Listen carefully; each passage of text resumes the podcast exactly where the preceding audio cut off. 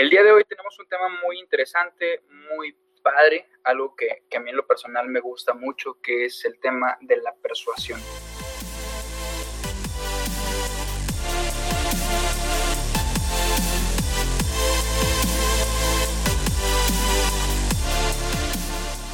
¿Para qué o qué es para ustedes la, la persuasión?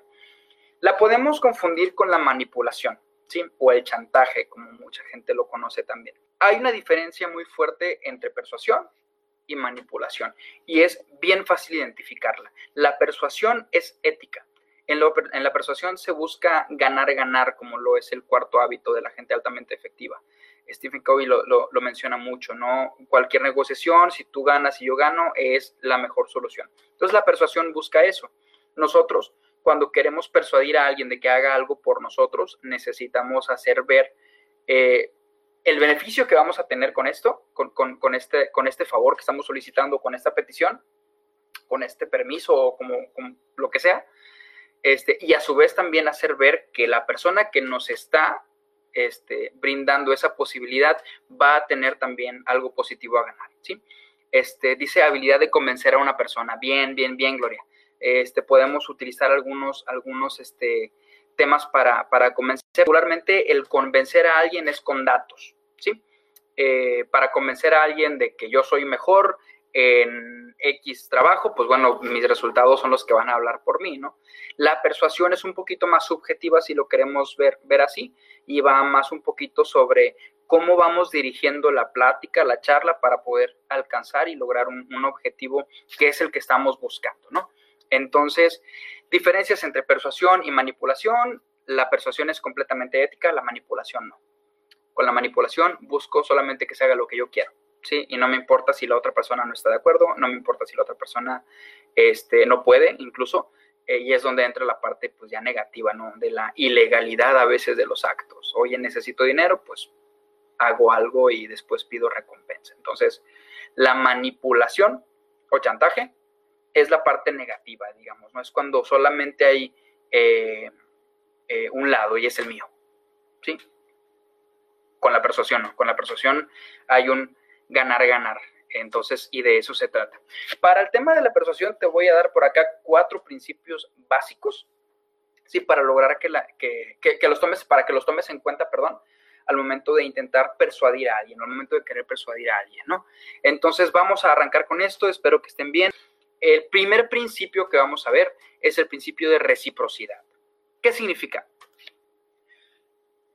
Dicen por ahí que cuando regalas algo a alguien, la persona a la que se lo regalaste o la persona que le brindaste tal objeto, obsequio, piropo, cumplido, lo que sea, sí, que sea, que sea algo positivo, que sea algo bueno para esa persona, cualquier obsequio, cualquier regalo.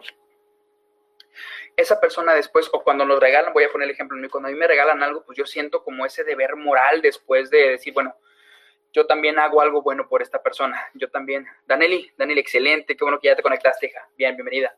Eh, perdón, yo hago también eh, algo, lo posible por hacer que esa persona se sienta bien o reciba algo de mi parte, ¿sí? Entonces el principio de reciprocidad aboga a esto. Lo que estamos buscando es que al momento de yo entregar algo positivo, esa persona va a sentir cierto compromiso hacia mí para poder otorgarme algo. Te pongo el ejemplo, este, un ejemplo muy básico y, lo, lo, leí hace poco. Este, bueno, lo veía. Mm, imagina que te invitan a una casa, ¿no? Eh, te invita un amigo a cenar con, con, su familia y pues tú llegas con, pues con la bebida, llegas con el vino, llegas con, con algo para comer. Este, entonces, al momento de que llegas con algo para el anfitrión, obviamente el anfitrión pues, va a sentirse gustoso de recibirte, va a saber que no eres una visita gorrosa y por el contrario va, va a sentir muy este... Uh, se va a sentir muy gustoso de atenderte como te mereces, porque eres una persona que llegó con algo para obsequiar, que no llegó con las manos vacías y por ende el anfitrión se llena las manos para brindarte este, algo positivo y de abrirte las puertas de su casa. No sé si me van siguiendo con este ejemplo. Este, bien, el primer principio dijimos es el principio de reciprocidad. Sí, si doy, yo, doy algo positivo, eh, mi interlocutor se va a sentir a lo mejor un poco comprometido y esto no es manipulación porque al final nace de esa persona hacer algo. Aquí el tema es cómo buscamos, que esto nazca también. Si alguien llega conmigo y me dice, oye, Adrián, ten, mira, te traje esto, yo voy a sentirme así como que, ah, qué padre, qué chido. Y hace que en algún momento pues, voy a tener presente a esa persona, ¿no? Y voy a decir, ah, ahora yo le quiero regalar X cosa, ¿sí? O X piropo, X momento, ¿sí? Eh, el, vamos bien, hasta, aquí, hasta ahorita, perdón. El segundo principio es el principio de la consistencia. ¿A qué me refiero con esto? cuando a una persona la haces ver sus fortalezas, sus valores, por ejemplo, no te voy a dar un ejemplo que me pasó a mí hace algunos años cuando trabajaba en una empresa que se dedica a hacer pan. Tiene un osito pachoncito ahí de,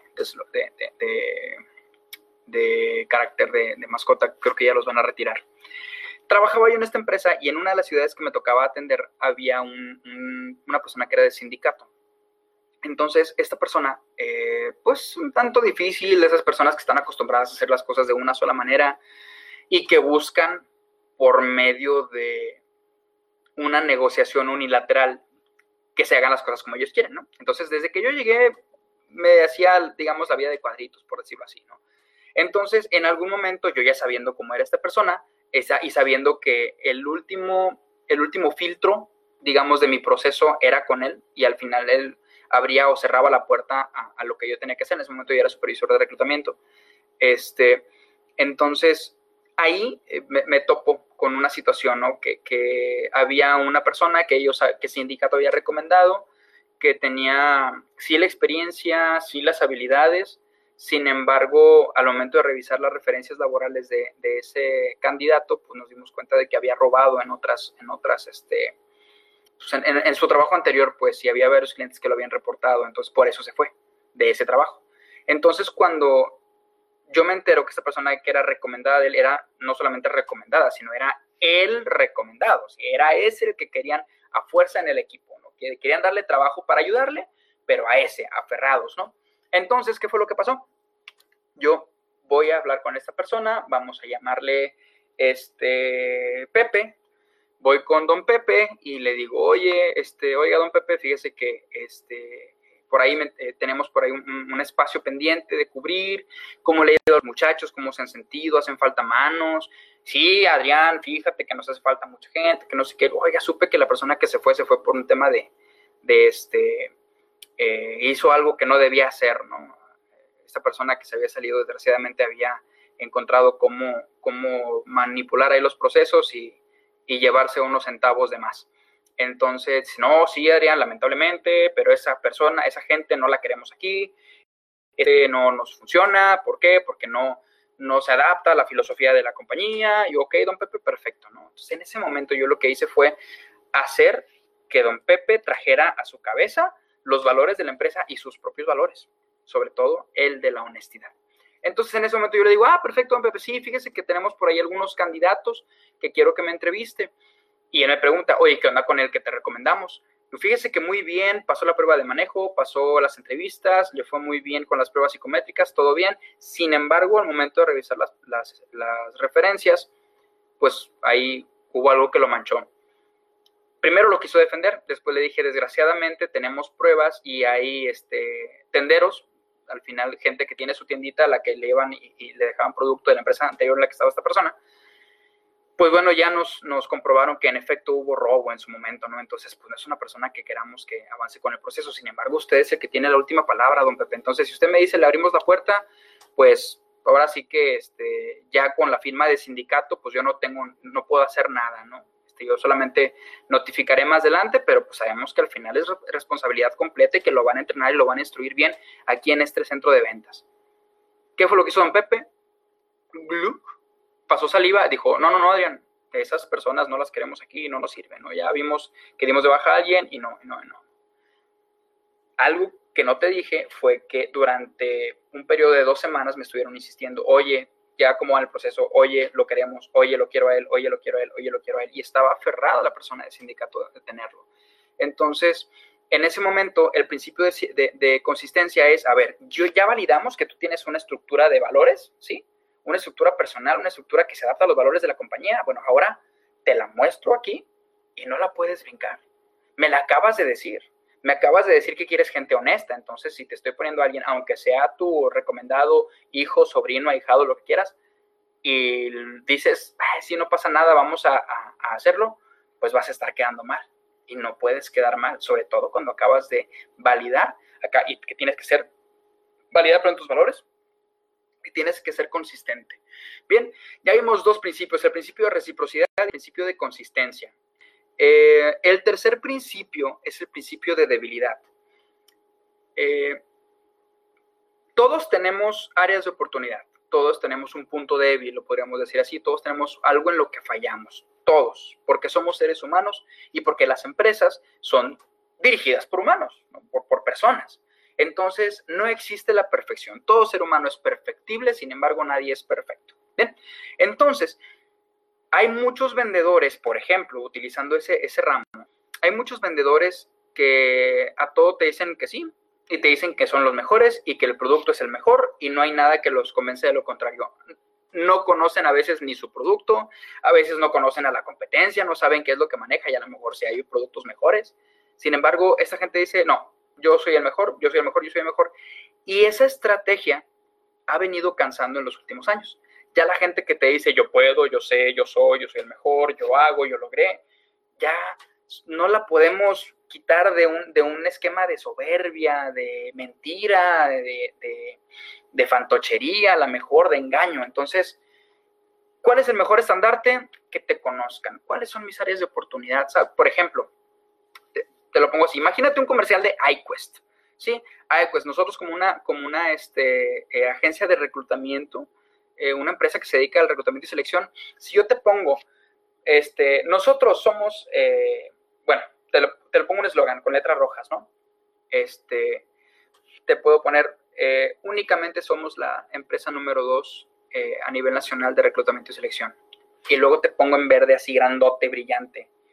Pero cada día hacemos lo mejor posible para lograr, para lograr la perfección para lograr la mejora. No sé, algo que sea fuerte y que te hable de que estamos trabajando. ¿A quién le vas a creer más? ¿Al que te dice que todo lo puede o al que te dice, sabes qué? No soy el mejor, pero te garantizo que mi servicio sí es de calidad. ¿Sí? La primera frase que vimos arriba deja de, deja de tener peso, digamos, pierde peso y tomas en cuenta lo, lo más grande, tomas en cuenta lo positivo. Entonces, nosotros como iQuest somos una empresa que está en constante desarrollo, ¿sí? En constante crecimiento y, buscamos siempre la, perfección en nuestros procesos. Y en esa búsqueda vamos creciendo. Entonces, el principio de debilidad se refiere a esto. Te muestro quién soy, me abro completamente contigo para hacerte ver que soy un humano, ¿sí? Pero un humano que está buscando crecer. Entonces, toda persona que se conoce y sabe cuáles son sus áreas de oportunidad y sabe qué es lo que tiene que trabajar y lo está trabajando, es una persona que vale la pena tener en tu vida. El cuarto principio es quién más. En esto se basan mucho eh, las marcas, por ejemplo, premium o, o, las marcas más rimbombantes o grandes de telefonía, de autos, de lo que quieras. Te pongo un ejemplo. ¿Te acuerdas cuando salió el iPhone? ¿sí? Cada año se acaban las ventas en el primer día, en las primeras horas del nuevo iPhone. Es el mismo aparato casi casi este, que el anterior, sin embargo, se acaban las ventas. ¿Por qué? Porque ven, a, tú ves a alguien que admiras que trae el nuevo iPhone y dices, yo lo quiero. ¿Sí? Yo veo eh, que, que la persona que trae ese carro, ese Audi, que yo, pues yo, también quiero tener ese Audi porque yo quiero ser como él, porque hay cierta admiración. No necesariamente es todo bien, dice Gloria Esther, perfecto, perfecto, gracias Gloria. Este, no necesariamente tiene que ser admiración, pero por ejemplo, los récords de ventas, ¿sí? A nivel mundial de, Apple, por ejemplo, de, los iPhones, no son la gente rica, ¿eh? Son todos los wannabes, la gente se endeuda por adquirir eso. ¿Por qué? Porque ven que los demás lo traen. Y como los demás lo traen, pues yo también lo quiero tener, ¿sí?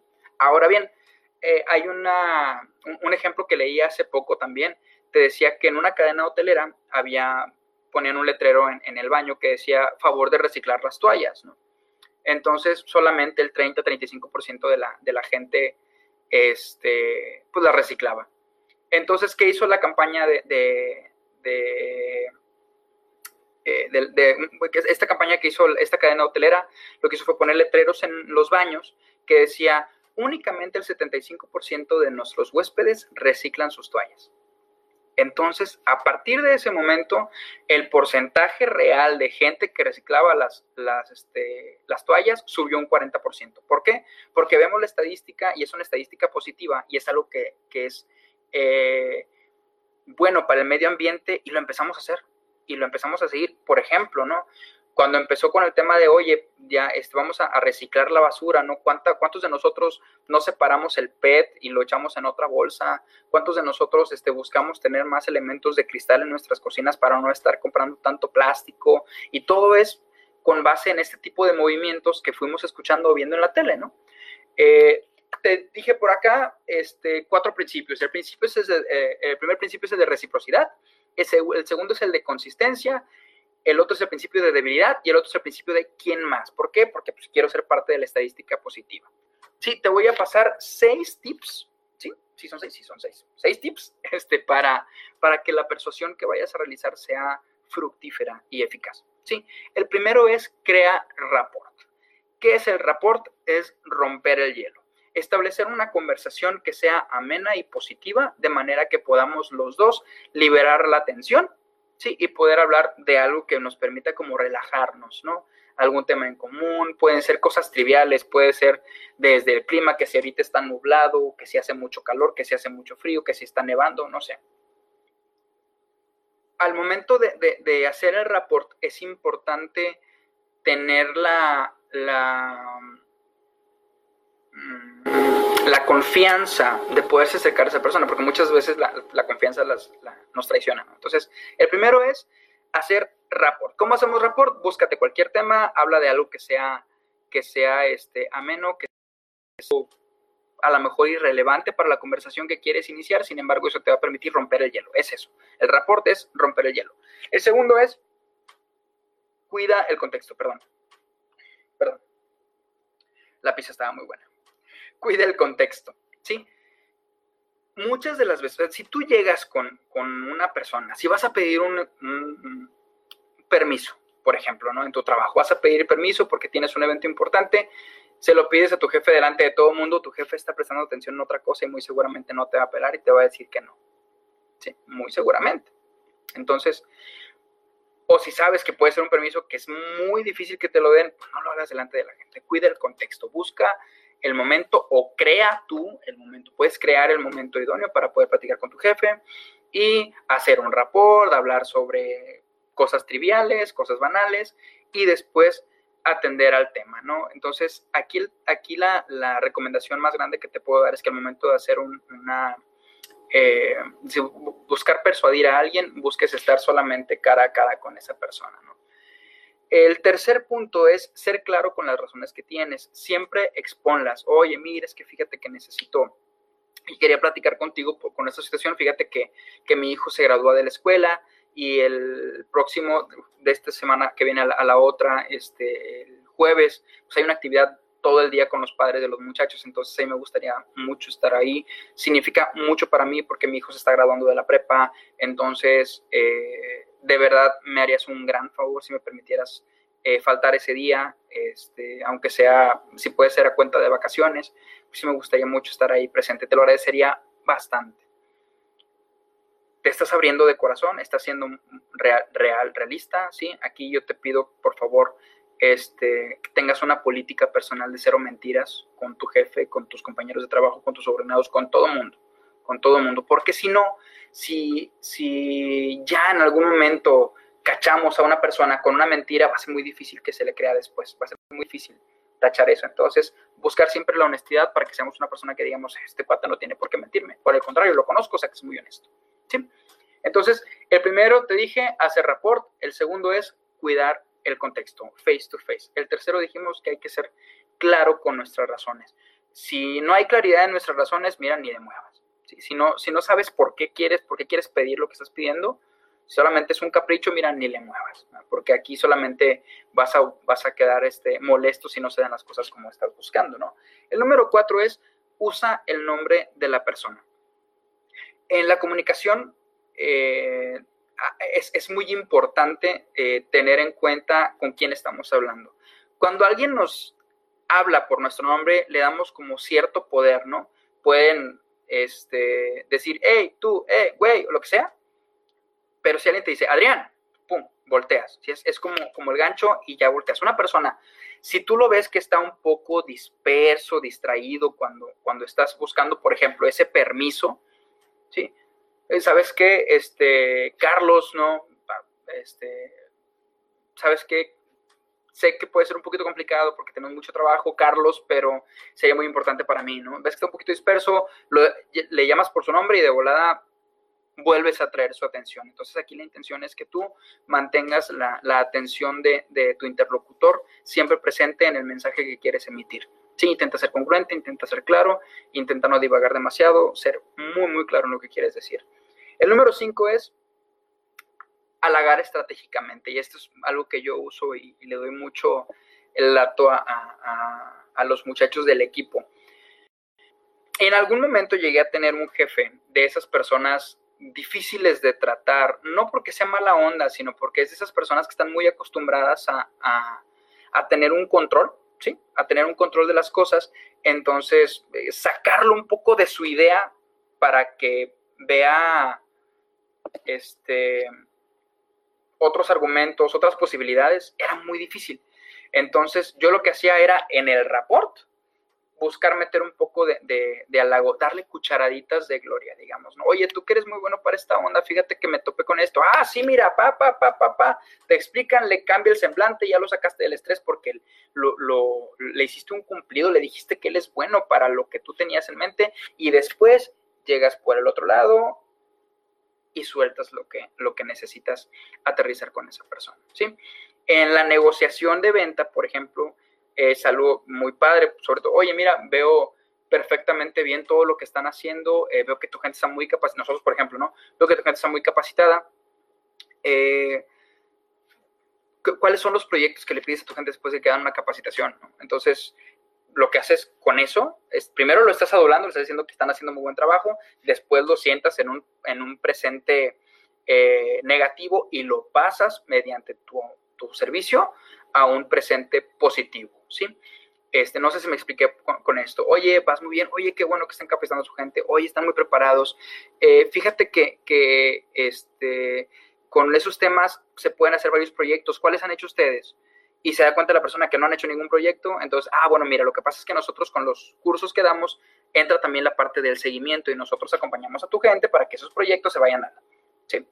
Con la instrucción, con, con las tareas este, eh, prudentes, etcétera. Entonces, en ese momento estamos pasando del, cliente, digamos, de un presente negativo a un futuro positivo en el cual va a poder alcanzar a apreciar un poquito más allá de lo que ya están haciendo, ¿no? Y van a ver que mi producto es bueno.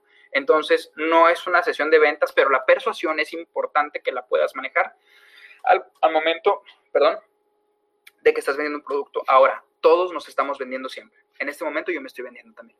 ¿sí? En este momento yo estoy vendiendo mi experiencia, yo estoy vendiendo mis, conocimientos, eh, por si alguno de ustedes requiere algún tipo de servicio, consejo o lo que sea. No es necesario la parte de, ah, es que Adrián me está vendiendo la asesoría y cobra tanto. Estoy a, la distancia de, un mensaje, de un chat, una pregunta que te puedo contestar sin problema, ¿no? Tienes, este, vengo, estoy como Adrián Segovia en Facebook, entonces es algo que podemos resolver siempre. Bien, resumen de volada. Número uno, haz rapport. Dos, cuida el contexto, face to face, ya sabes. Tres, sé claro con las razones que tienes y busca emitirlas de la manera correcta. Cuatro, usa el nombre de la persona, porque usar el nombre vuelve a llamar este, la, atención de tu interlocutor. Cuatro, eh, perdón, este, cinco, al, halaga estratégicamente, oye, tú que eres bueno para esta onda, fíjate que esto, y ya diriges la plática y después caes en el punto al que quieres llevarlo de la, de, la, conversación. ¿sí? Número seis, utiliza un lenguaje positivo. Nunca des eh, la pauta de decir, eh, híjole, es que si no se puede, pues bueno, no pasa nada, pero sí me gustaría. No, pues ya te dijo que ya le dijiste que no pasa nada, entonces, ¿qué va a decir? Pues no, no pasa nada, no te doy el permiso. ¿Me explico? realmente es, una, una, habilidad que puedes ir desarrollando mucho. ¿Cómo puedes identificar cuando alguien intenta persuadirte? Es, es fácil de detectar. Ahí va. Por eso es importante poner atención a lo que nos dicen. Muchas de las veces en, este diálogo o en, el tema de la, en una conversación, a veces tenemos mucho ruido aquí en la cabeza y estamos pensando en cómo, mm, ¿cómo decirlo? Estamos pensando en, cómo contestar, ¿me explico? Estoy pensando en cómo contestarte, estoy pensando en cómo decirte, ah, sí, yo también hice eso, ah, sí, yo vi, ah, yo también, ¿me explico?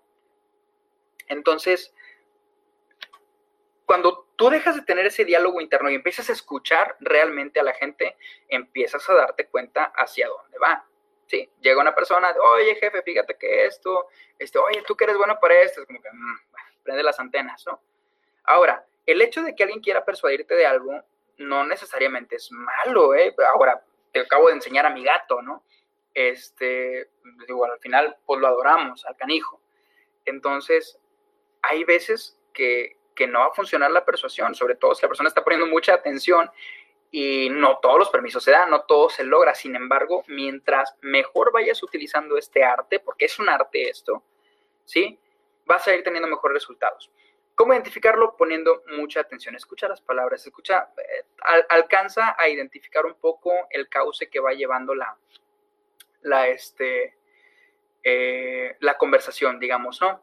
Nosotros en el momento que estamos eh, charlando con alguien podemos utilizar un lenguaje, eh, es muy común que seamos muy, muy negativos en el lenguaje, ¿no? Te voy a, te voy a poner el ejemplo. Este, si yo pregunto, oye, ¿no me darías permiso para X ya? Empecé la pregunta con el no. Oye, ¿no me darías permiso? Pues ahí le estoy dando la respuesta. La respuesta es no, ¿sí? Porque es la primera palabra que estoy sembrando en su inconsciente en, la conversación. Entonces, ¿qué es lo que voy, a buscar? Oye, fíjate, voy a, voy a sentarme, voy a centrarme, perdón, en un punto positivo. Voy a hacer como si ya hubiera logrado lo que estoy pidiendo. Por ejemplo, imagina que, que estamos vendiendo, ahorita que estamos manejando Coempro, que somos una, una empresa que se maneja la, parte de la, de la capacitación. ¿Sí? Te decía hace rato el ejemplo de, oye, mira, nosotros sí, somos una agencia de, capacitación, una consultoría de recursos humanos y brindamos capacitación en diferentes temas. Entonces, eh, veo que tienen muchos temas que están ustedes ya manejando, veo que están capacitando muy bien a su gente, perfecto. Paréntesis, yo quiero vender cursos, ¿sí? Quiero vender un curso de capacitación. Entonces, cierro paréntesis. Entonces, oye, está perfecto esto que están manejando muy bien. Fíjate que este, se presta esto para validar muy bien el aprendizaje de la gente. ¿Cómo le están haciendo ustedes? ¿Qué, proyectos están haciendo con estos temas? Es una estrategia que nosotros hacemos porque sabemos que la mayor parte de las empresas que capacitan a su gente no les piden proyectos después de que fue una capacitación. Creen que el hecho de que vaya alguien a darles un servicio de capacitación sobre cualquier tema ya los hace expertos y no es así. Entonces, sabemos de antemano que esas empresas no hacen un proyecto para validar que realmente aprendió la persona lo que fue a tomar en el curso. ¿Me explico? Espero más o menos ir, ir cerrando la duda, Adriana. Entonces, ¿qué es lo que yo hago? Sentar al, cliente en, una posición de un presente negativo. ¿Por qué? Porque lo hice darse cuenta de que no ha validado el aprendizaje de la gente, de que no hay ningún proyecto que dé a ganar a la empresa. ¿Sí? ¿Por qué? Porque cada curso que se le da a cada colaborador se tiene que ver, ver este, tiene que haber una retribución económica de ganancia. ¿Por qué? Porque los estoy preparando y esa preparación la tienen que usar en la empresa. Entonces, si yo hago ver a mi cliente que no está recibiendo eso de una manera positiva, ojo, en ningún momento le dije, oye, no estás pidiendo esto para, que tu gente valide su, eh, este, su aprendizaje. No, oye, perfecto, ¿cómo le están haciendo? Estoy dando por sentado que lo hacen, aunque sé que no.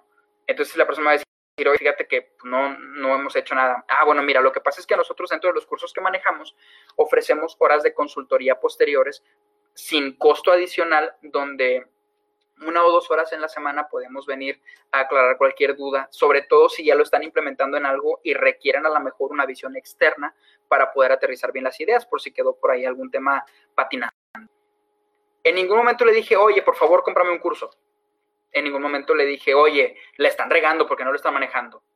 En ningún momento juzgué, en ningún momento utilicé un lenguaje negativo. Por el contrario, siempre fue un, ah, perfecto, oye, muy bien que lo hacen. Oye, ¿cómo hacen esto? Me dijo que no. Ah, ok, mira, lo que pasa es que nosotros hacemos esto. ¿sí? Siempre es sumando, sumando, sumando y dar por sentado que tu interlocutor también está sumando, ¿sí?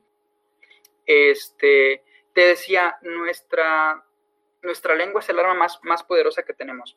Y las palabras son, en mi nota, en humilde opinión, nuestra más inagotable fuente de magia. Albus Dumbledore, ¿sí? Para los que han visto Harry Potter, esa frase me gusta mucho y tiene mucho sentido. Eh, cuida lo que dices, cuida los cómo, y para poder persuadir correctamente tienes que utilizar un lenguaje positivo, como le decíamos ahorita, Adriana, y tienes que cuidar mucho, mucho, mucho el contexto en el cual vas a, vas a hacer la solicitud. Lo aplico, me lo aplican, terminé con un gato en casa, entonces espero que este tema les haya servido, que realmente sea algo que quieren que les puede funcionar en sus negociaciones. Esto no es solamente para el trabajo, ¿eh? esto aplica hasta en la familia, por eso tengo gato. Entonces, este, aplica, aplica siempre, aplica en todos lados. Chicos, cuídense mucho, pásensela bien, cuídense mucho en esta pandemia, les mando un fuerte abrazo y coditos. Cuídense bastante y cualquier cosita estamos aquí a sus órdenes. Comen por fuera. Cuídense mucho. Hasta luego.